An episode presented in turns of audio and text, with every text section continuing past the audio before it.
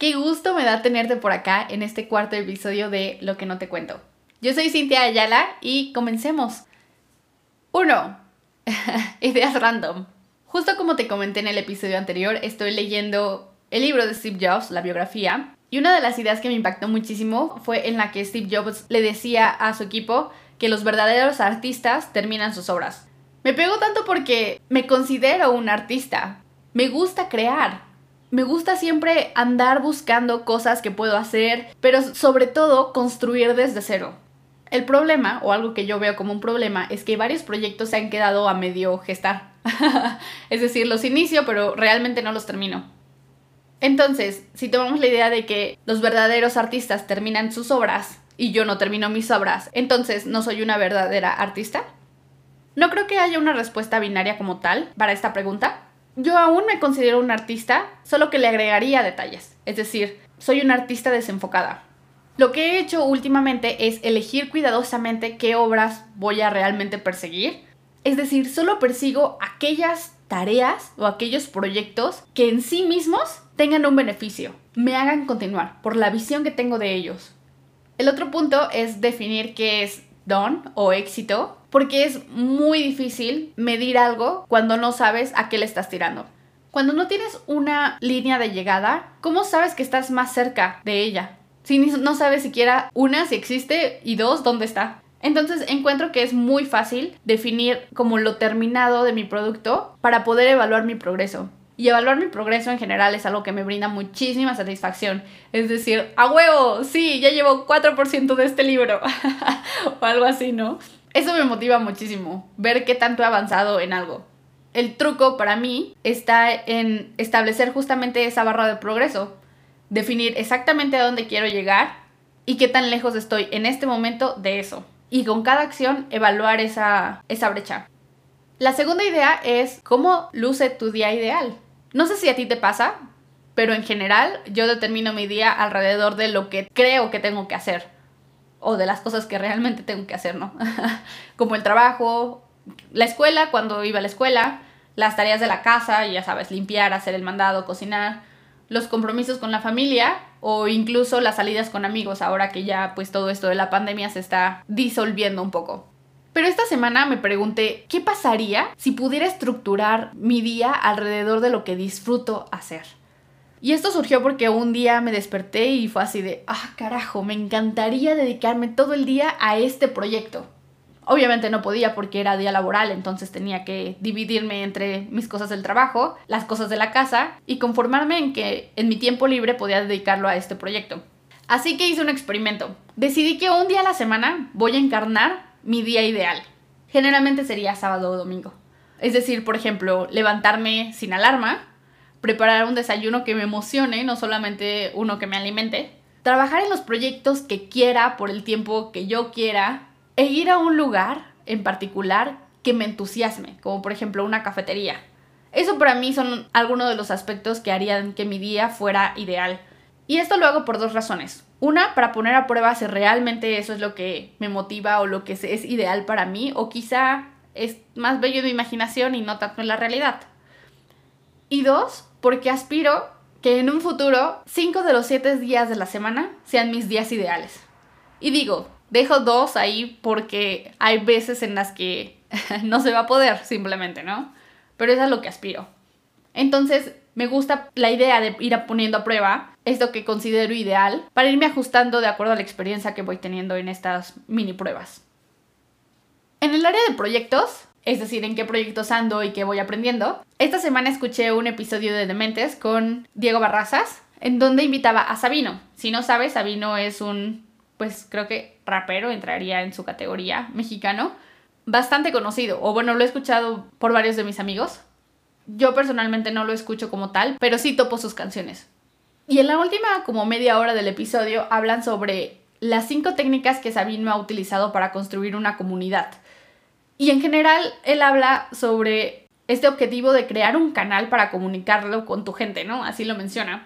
Porque, ¿qué pasaría si de repente mañana Facebook, Twitter y todas estas redes sociales que estamos tan acostumbrados así de plano desaparecen? ¿Cómo te comunicas con las personas que ya te siguen? Con aquellos que están alineados con tus ideas y quieren saber más de ti. Pero bueno, creo que esa es otra idea para otro episodio, una vez que ya tienes un proyecto andando y una comunidad alrededor de lo que sea que quieras construir. Entonces, estos puntos en particular se enfocan en construir esa comunidad. Su primer punto es crear un idioma en común. Voy a hablar de términos que la verdad no conozco, que los mencionan y por eso te los comento, pero yo, Cintia, no estoy muy segura de a qué se refieren. Por ejemplo, él dice que utiliza mucho estos términos como ranismo, que es un mood o un estado de ánimo, un mish, que es el mes internacional del sapo, que son todos los septiembre. No sé muy bien por qué del sapo, supongo que es algo que ver con justo este idioma en común que ha creado. No creo que sea simplemente el animal. Y también una palabra que se llama tibiriri, que es algo que utiliza en sus canciones y que la gente ya usa en su día común. El segundo punto es generar complicidad ser accesible, es decir, como hablar de tú en redes sociales, pero también tener exclusividad con este idioma en común que, por ejemplo, yo no tengo, porque te estoy hablando de estos términos ranismo, mish, tibiriri, y que no me dan acceso a esa comunidad exclusiva que Sabino tiene alrededor de él. No me siento parte de eso. Y también este tipo de idioma y estas cosas que él hace demuestran que el mundo de Sabino en general no solo son las canciones, hay algo mucho más profundo. El tercer punto es rutinas y hábitos. Y esto básicamente lo menciona porque pues las redes sociales es la nueva televisión. No sé si a ti te pasaba, pero a mí, por ejemplo, decía, ah, quiero ver esta caricatura y sale a las 5 de la tarde y organizaba mi día alrededor de eso, porque no me podía perder el, el capítulo, ¿no? Aunque lo repitieran. El plus de ahora es que sabes a qué hora sale y además puedes interactuar con la persona que está apareciendo en el video o en el live o algo así. Y en el caso de Sabino, lo que él hace es que tiene el jueves de lives, ¿no? De DJ Cafecitos, en donde pues cotorra con la gente, platica contigo que estás viendo el live y acostumbra a los miembros de su comunidad a que cada cierto tiempo va a haber algo. Hay una rutina. Por ejemplo, también menciona que los lunes son la hora de saludotes. y entonces la gente manda de, hey, quiero un saludo para tal, y ya Sabino lo, lo hace. Esto se combina con el punto 2 porque crea exclusividad al no publicar sus lives. Es decir, lo que pasó en el live se queda en el live, punto. Y también genera esta conexión de estar en el siguiente live, por ejemplo, en la hora de saludotes, porque no sabes si te va a tocar tu saludote, entonces estás ahí la hora completa. Y como hay un chingo de personas que quieren su saludote, si no te toca en, en ese lunes, lo más seguro es que el siguiente lunes te vuelvas a conectar esperando a que sí te toque. Y eso mantiene, los mantiene enganchados. Y además los incluye en esta comunidad exclusiva. El cuarto punto es un elemento sorpresa o un easter egg o como huevo de Pascua, en donde Sabino lo que hace es dejar cosas a medias. Tiene sorpresas que enganchan a su público. Por ejemplo, pedacitos, cosas que se vienen, pero que no las revela como tal. Y comenta que en uno de los discos que sacó tenía una portada en donde había una silueta femenina. Y en una transmisión iban a revelar qué era y al final se les escapó y ya no se supo. Pero la gente se súper encabronó porque ya no lo dijo, pero ahí siguen, ahí siguen intentando cazar si por ahí se les sale qué es eso. Y el quinto elemento es tejer conexiones. Digo, ya que tienes estos elementos sorpresas y tienes una rutina y complicidad y un idioma en común, lo que haces es tejer esas conexiones. Y las personas clavadas, los que realmente están súper casados con el proyecto, los van cazando. Es como Pixar, que los elementos de una película salen en otra.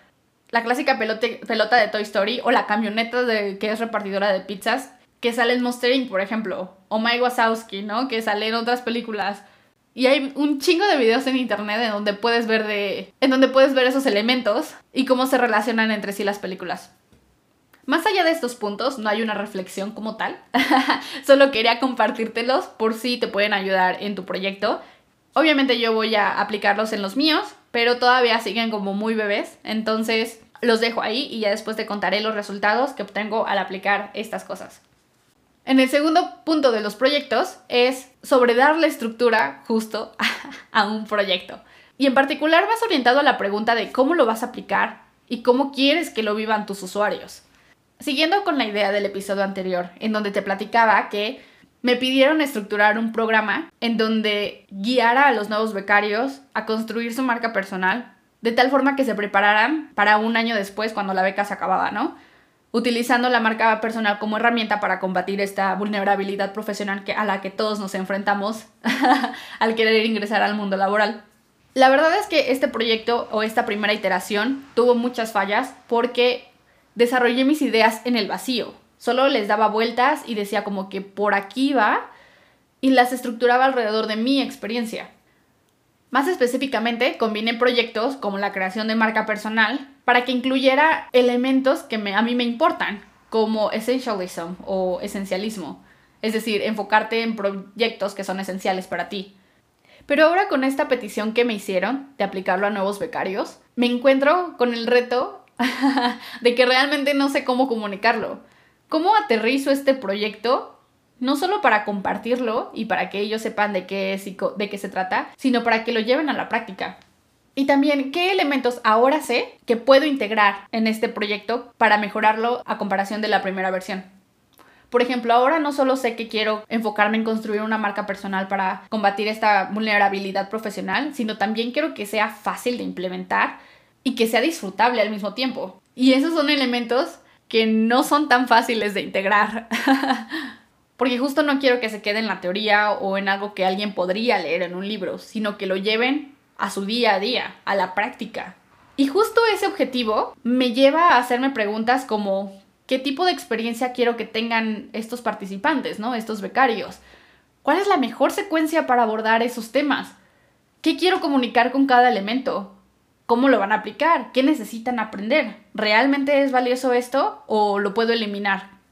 Lo que he aprendido con esta experiencia es que la mejor forma de aterrizar tus ideas es, pensar en quién las va a usar.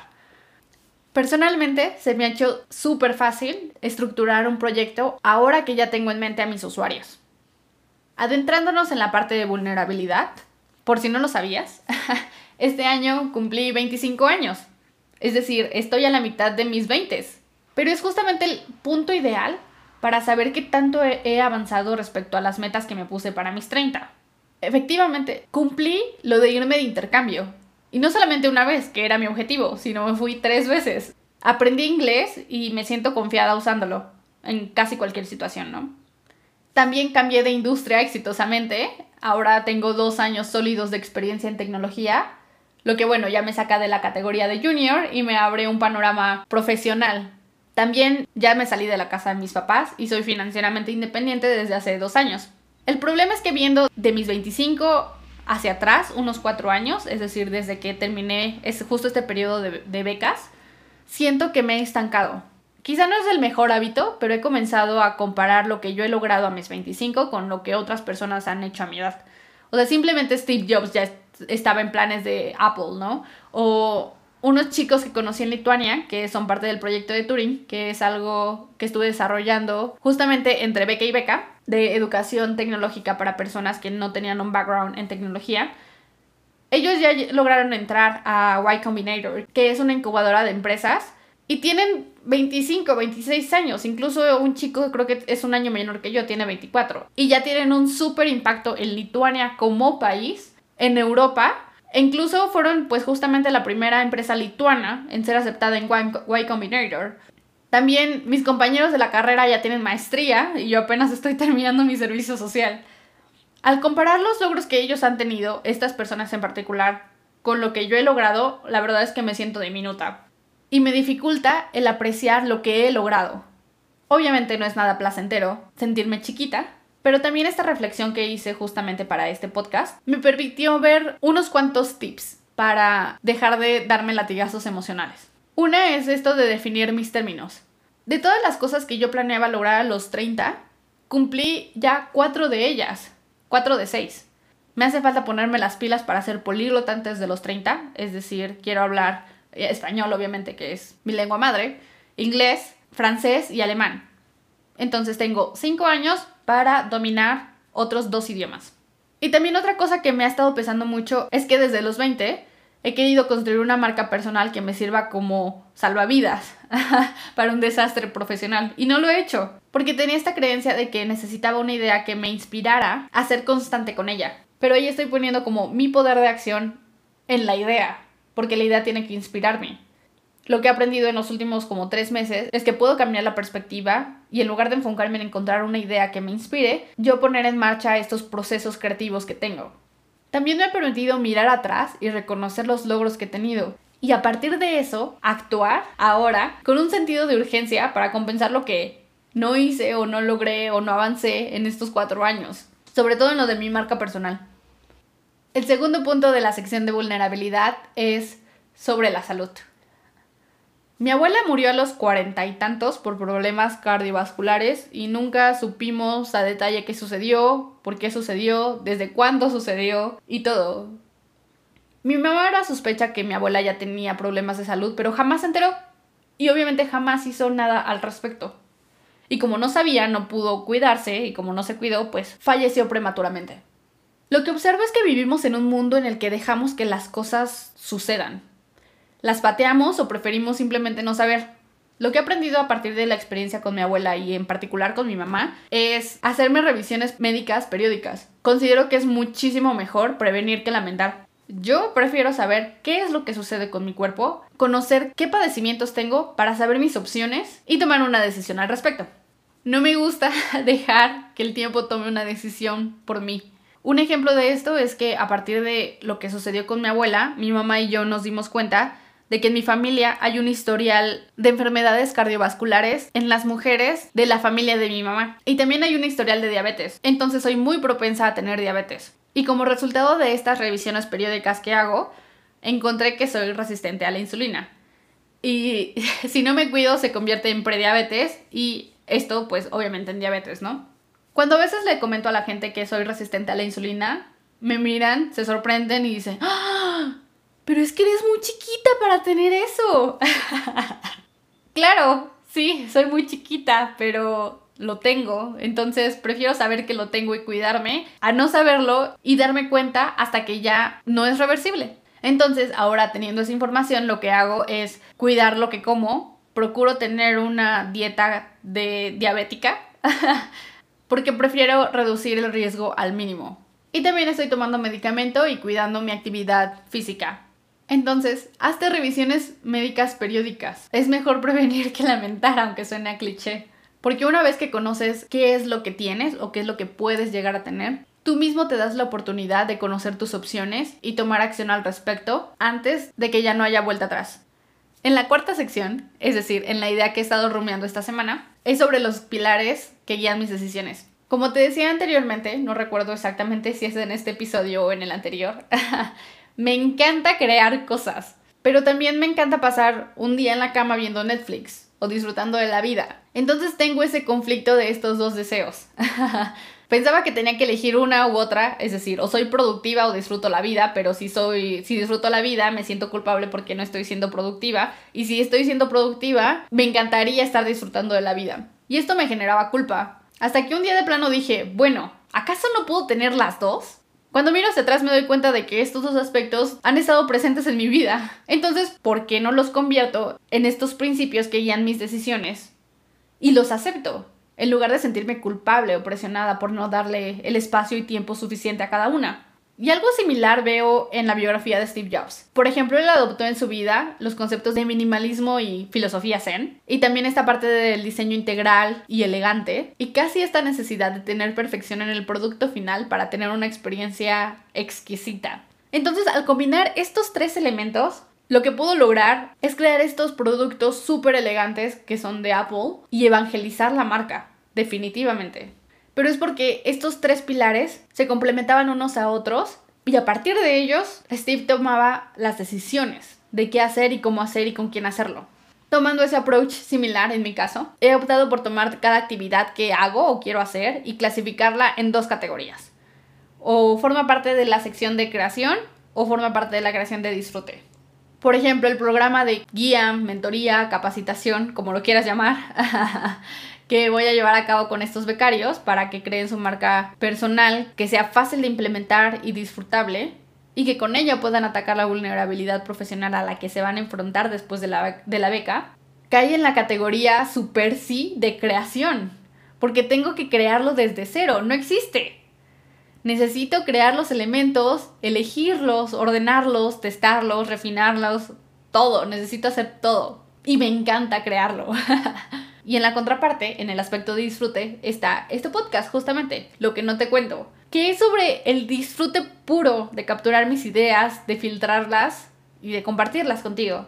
La prueba final de este approach es justamente cuando no me siento con ganas de avanzar en ninguno de ellos. Y mientras antes me flagelaba, me presionaba y me decía de todo por no avanzar en ellos, ahora no hay pedo. Está bien, porque sé que estaré disfrutando de otras cosas, como una tarde con mis amigos, un fin de semana con mi familia, un viaje, lo que sea.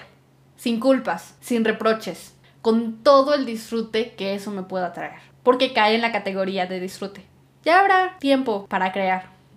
¿Y qué hay con las actividades que no caen en alguna de esas dos categorías? Pues simplemente las elimino. Y las que no puedo eliminar, me pregunto, ¿qué puedo crear con esto? ¿O qué elijo disfrutar de esto? Y después de eso cobra sentido y se hace más sencillo. Porque en lugar de sentirlo como una carga, ahora, de alguna u otra forma, sé que está contribuyendo a cómo quiero vivir mi vida. Sé que esto de definir los pilares de vida no es algo sencillo, pero es un buen ejercicio. Sí creo que si le das vueltas en la cabeza, puedes llegar a postular algunos. No va a quedar a la primera, pero una vez que lo tienes, todo se vuelve más sencillo.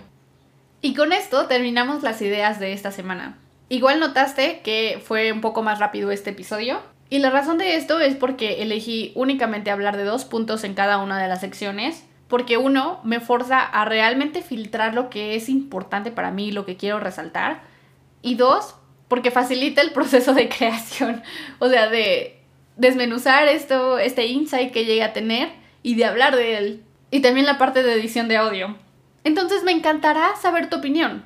¿Qué te gusta más? ¿Solamente que aborde dos ideas o quizá extrañas la tercera? Más allá de eso, en particular me gustaría saber cómo es que tú ves este hecho de envejecer. ¿También te comparas con lo que otras personas han hecho a tu edad o con lo que llegaste a lograr en cierto periodo de tu vida? ¿Tienes algún discurso que te dices a ti mismo? ¿O cómo mides el progreso que vas teniendo a lo largo de los años? Me encantará que charlemos de esto y alguna otra cosa que me quieras compartir en arroba Dejaré el link en la descripción de este episodio. Chao, nos vemos dentro de 7 días.